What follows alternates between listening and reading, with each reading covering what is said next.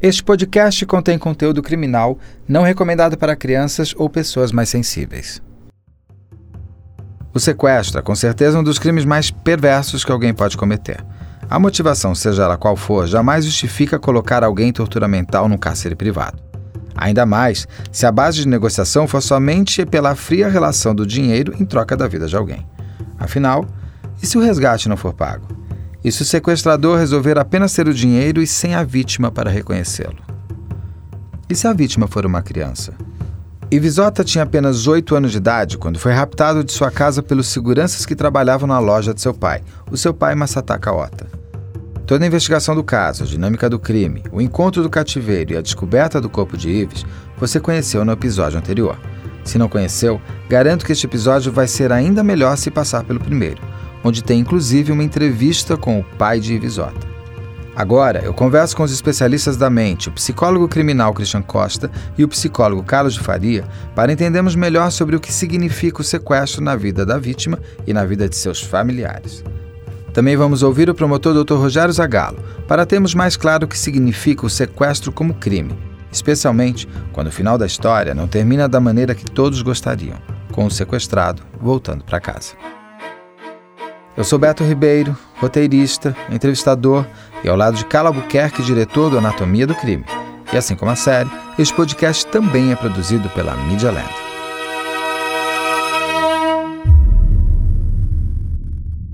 Carlos, o sequestro dá sempre aquela sensação de que é um crime muito intelectual e organizado, muito frio. No caso do Ivisota, parece que os mentores foram um pouco mais arrogantes do que estratégicos. Em especial o policial militar que comandava todo o resto, parece que ele abusou muito da tranquilidade, como se fosse assim: meu jogo tá ganho. Eu tô certo? Olha, eu acredito que a, a questão do sequestro ela está muito ligada uh, à finalidade. Acredito que esses uh, seguranças acreditaram que ia ser uma coisa muito simples, muito rápida. Né? Uma vez pegando a criança, eles exigiriam uma, uma quantia, ela seria paga e ter, terminaria por aí da forma mais simples possível.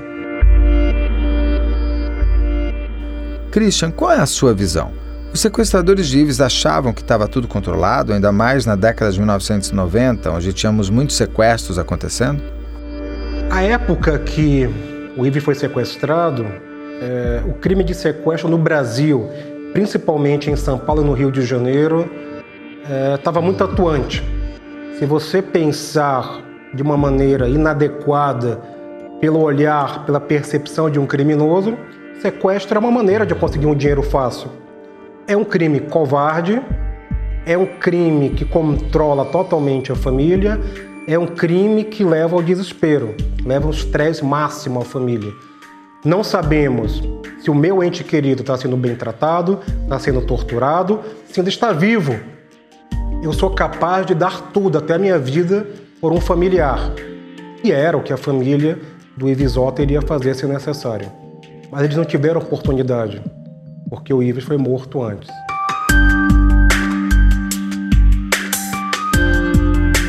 Então, crime de sequestro, as, as pessoas que cometem sequestro, elas têm, primeiro, a falsa percepção, a enganosa percepção de que é um crime simples, é um crime de fácil sucesso. Só que os avanços das técnicas policiais de investigação hoje demonstram que esses criminosos estão errados. É muito mais fácil, muito mais rápido você desorganizar um sequestro do que o sucesso. Não 90% dos sequestros não tem sucesso. Doutor Zagalo, o sequestro é apenas um crime? Que eu quero dizer com isso é o seguinte: um sequestrador, quando, até mesmo sem saber, ele está cometendo vários crimes a fazer um sequestro, não está? Nós estamos falando de extorsão mediante sequestro. Existe o crime de sequestro e existe o crime de extorsão mediante sequestro. Ele se divide em dois, em dois momentos. No primeiro momento, uma determinada pessoa ela é retirada do convívio de sua família, de seus amigos, do seu cotidiano, das suas atividades do, do corriqueiro. E ela é levada para um cativeiro, para um local onde ela vai ficar resguardada. No segundo momento, a, sobretudo, a, esta é a prática, a família começa a ser abordada. Ela começa, depois de ser torturada é, emocionalmente, é, ela começa a ser cobrada a pagar é, um determinado eh, valor, normalmente compatível com as suas posses, uh, para que uh, a vítima sequestrada pudesse uh, ser libertada. Então, essa, essa divisão de tarefas é bem própria desse crime de extorsão mediante sequestro. Abordam e passam a promover a extorsão, determinando que as vítimas é, do, de, dessa, dessa abordagem, dessa extorsão, paguem como forma de resgate para poder reaver a pessoa sequestrada. Então, nós temos, na verdade, esses dois componentes: o sequestro de uma pessoa, cuja liberdade vai ser trocada por meio do pagamento de um resgate, e aí a extorsão de outras pessoas. Carlos, o que leva uma pessoa a arquitetar o sequestro de uma criança? Que maldade é essa? Eu acho que tem uma coisa cultural da grama do vizinho ser mais verde, sempre, né? Uh, o outro sempre é o artífice de, da sua própria sorte. Então ele, ele não merece aquilo porque na verdade foi um, uma ideia que ele teve que eu poderia ter tido, mas eu não tive e ele teve. Logo, os fatores poderiam se alterar mudando o resultado. No mundo do imediatismo, né, na cultura do imediatismo, na cultura da vantagem a qualquer custo, você está sempre criando uma forma de driblar e pular alguns degraus dessa escada ascensional. Christian, Dr. Zagalo, o que mais chama a atenção de vocês na forma de agir desses sequestradores? Me chama a atenção o local onde ele foi enterrado. Isso demonstra, primeiro, a desorganização dos criminosos, isso demonstra o quanto eles estavam com medo, tanto que eles decidiram nem tirar o Ives de dentro da casa, ficou ali no quarto, embaixo do berço de, um, de uma outra criança. É, eu acho que a intenção deles era vamos é, impedir que haja mais informações em relação ao sequestrado, em relação ao Ives eles decidem então enterrá-lo ali mesmo, resolver o problema deles ali mesmo. Mas na verdade foi uma grande falha, foi um grande erro, mas há um determinado cuidado em relação à criança para a execução final. Em princípio, acredito eu que a ideia não era matá-lo. Penso eu que talvez a ideia fosse simplesmente mantê-lo em cativeiro para que pudesse gerar é, o, perplexidade, essa ideia de sequestrar uma criança pequena dá um, um plus nessa, nessa, nesse, nesse, nessa, nessa ansiedade da família da vítima. Sequestrar um adulto gera um impacto, sequestrar uma criança, o impacto é muito maior.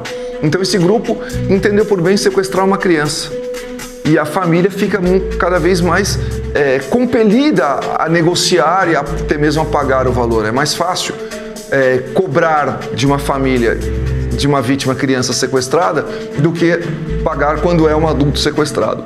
Penso que se não houvesse esse, esse componente reconhecimento de um de seus sequestradores, muito provavelmente o Ives não seria morto. Eles mataram para que o Ives não pudesse, é, quando libertado, colaborar e contribuir para a polícia descobrir e desvendar quem é que teria sido o responsável por aquele ato, por aquele crime. Carlos, vamos àquela pergunta recorrente do programa. Seriam os criminosos psicopatas? O mentor, eu poderia afirmar que ele é um psicopata no sentido de ter elaborado friamente a trajetória.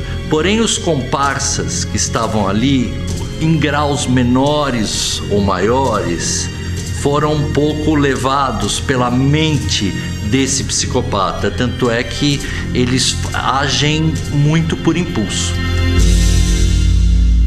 Ele nasce psicopata e tem alguns indícios que ficam muito claros, né? A própria impulsividade de, de bolar uma estratégia dessas de crime, Isso já mostra uma falta de pensamento total, uma falta de pensamento elaborada das consequências que isso poderia dar. Inclusive de contemplar o pensamento infantil que ele poderia ser reconhecido na inocência de uma criança.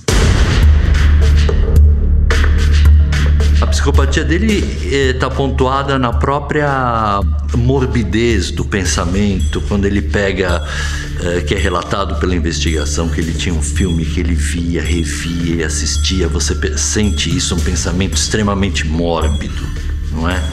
Uh, o Ivisota, na verdade, é o primeiro elemento que está na frente dele que ele arquiteta essa ideia, mas ele já traz em si um pensamento mórbido de um sequestro infantil pelo filme que ele assistia. Se isso for associado com uma dinâmica pessoal desse sequestrador, que é exatamente a vantagem, custe o que custar, ele não vai ter empatia e sofrimento nenhum pelo caso. E você tem também uma, uma cadeia de mentiras, porque os investigadores levantam uma questão muito interessante, que ele era uh, estudante de direito e já usava um anel de bacharel. Então você percebe uma inadequação do ser e do estar ele vivia isso uh, com uma relação de poder muito grande. Christian, o que mais marcou na história desse crime? É, o que chama atenção nesse caso, pela criança, pela família, pela condução da família em relação ao caso, pela condução a posteriori da tentativa de perdão do pai e da mãe. São duas pessoas, são exemplos né, de solidariedade, de entendimento, de reconstrução de vida. Chama atenção policiais militares que deveriam proteger a sociedade e foram acusados desse crime. Chama atenção a violência que é presente e chama atenção que não estamos seguros. E chama atenção que a nossa percepção em relação às nossas interrelações ainda tem que ser muito mais bem entendidas é por que causamos tanto mal um para o outro. Carlos, doutor Zagalo, existe a possibilidade de uma pessoa que sequestra sair um ser humano melhor depois da prisão? Nada consegue reorganizar uma pessoa dessas nem o sistema penitenciário, nem a casa de custódia, que é o antigo manicômio, nem a psicoterapia, nem remédio, nada consegue. Ele volta a agir porque ele é pautado sobre isso uh, organicamente. Sequestrador, que é o policial, com a vítima sequestrada e morta, amando dele, porque ele foi o reconhecido, passa com a viatura da polícia na casa do pai e lhe presta solidariedade, lhe oferece ajuda, lhe oferece é, é, é, conforto, quando na verdade ele era o sequestrador. E dele partiu a ordem para matar aquela vítima. Mesmo sabendo que o, que o Ives estava morto, ele vai, como se agente do Estado fosse, como se defensor da sociedade ele fosse, prestar solidariedade, prestar ajuda ao pai da vítima sequestrada. Isso mostra um desvio de comportamento, um desvio de personalidade que é, há de ser levado em consideração no momento da fixação da pena, como de fato foi. E aqui um detalhe: a personalidade, o grau de desvirtuamento do, do ser humano é um dos elementos, um dos vários elementos, uma das várias circunstâncias que o juiz deve levar em consideração quando há de promover a dosimetria da pena, o cálculo da pena. E esse elemento certamente uh, influenciou o juiz quando fixou a pena num grau mais elevado para essa pessoa. Para ver as imagens deste caso, as fotos de Ives e do local de seu cativeiro, além do depoimento do pai de Ives, que faleceu em 2021, assista a este episódio no Investigação Criminal e no Anatomia do Crime. Para isso, acesse nosso canal Operação Policial no YouTube. O endereço é youtube.com.br OP Operação Policial, youtube.com.br OP Operação Policial. No próximo caso do nosso podcast, vamos entender como a polícia conseguiu chegar ao autor de duas mortes que chocaram o universo LGBTQIA, no começo dos anos 2010. Eugênio e Murilo eram amigos, moravam juntos e acabaram tendo o que eu chamo de visita da morte. O caso acabou sendo conhecido por causa da fama da rua onde tudo aconteceu, a Rua Oscar Freire. Não perca! Siga também a Media Land nas redes sociais. É sempre arroba Play. O podcast Investigação Criminal está disponível nos aplicativos Spotify, Apple Podcast, Google Podcast, Cashbox, Deezer. Não deixe de seguir a gente para não perder nenhum novo episódio. Este podcast é uma produção original da Media Land, com roteiro e narração de Beto Ribeiro, direção-geral de Carla Buquerque, captação de som André Monteiro, coordenação de pós-produção de Bruno Salvagno, edição e finalização de áudio de Chico Mendes.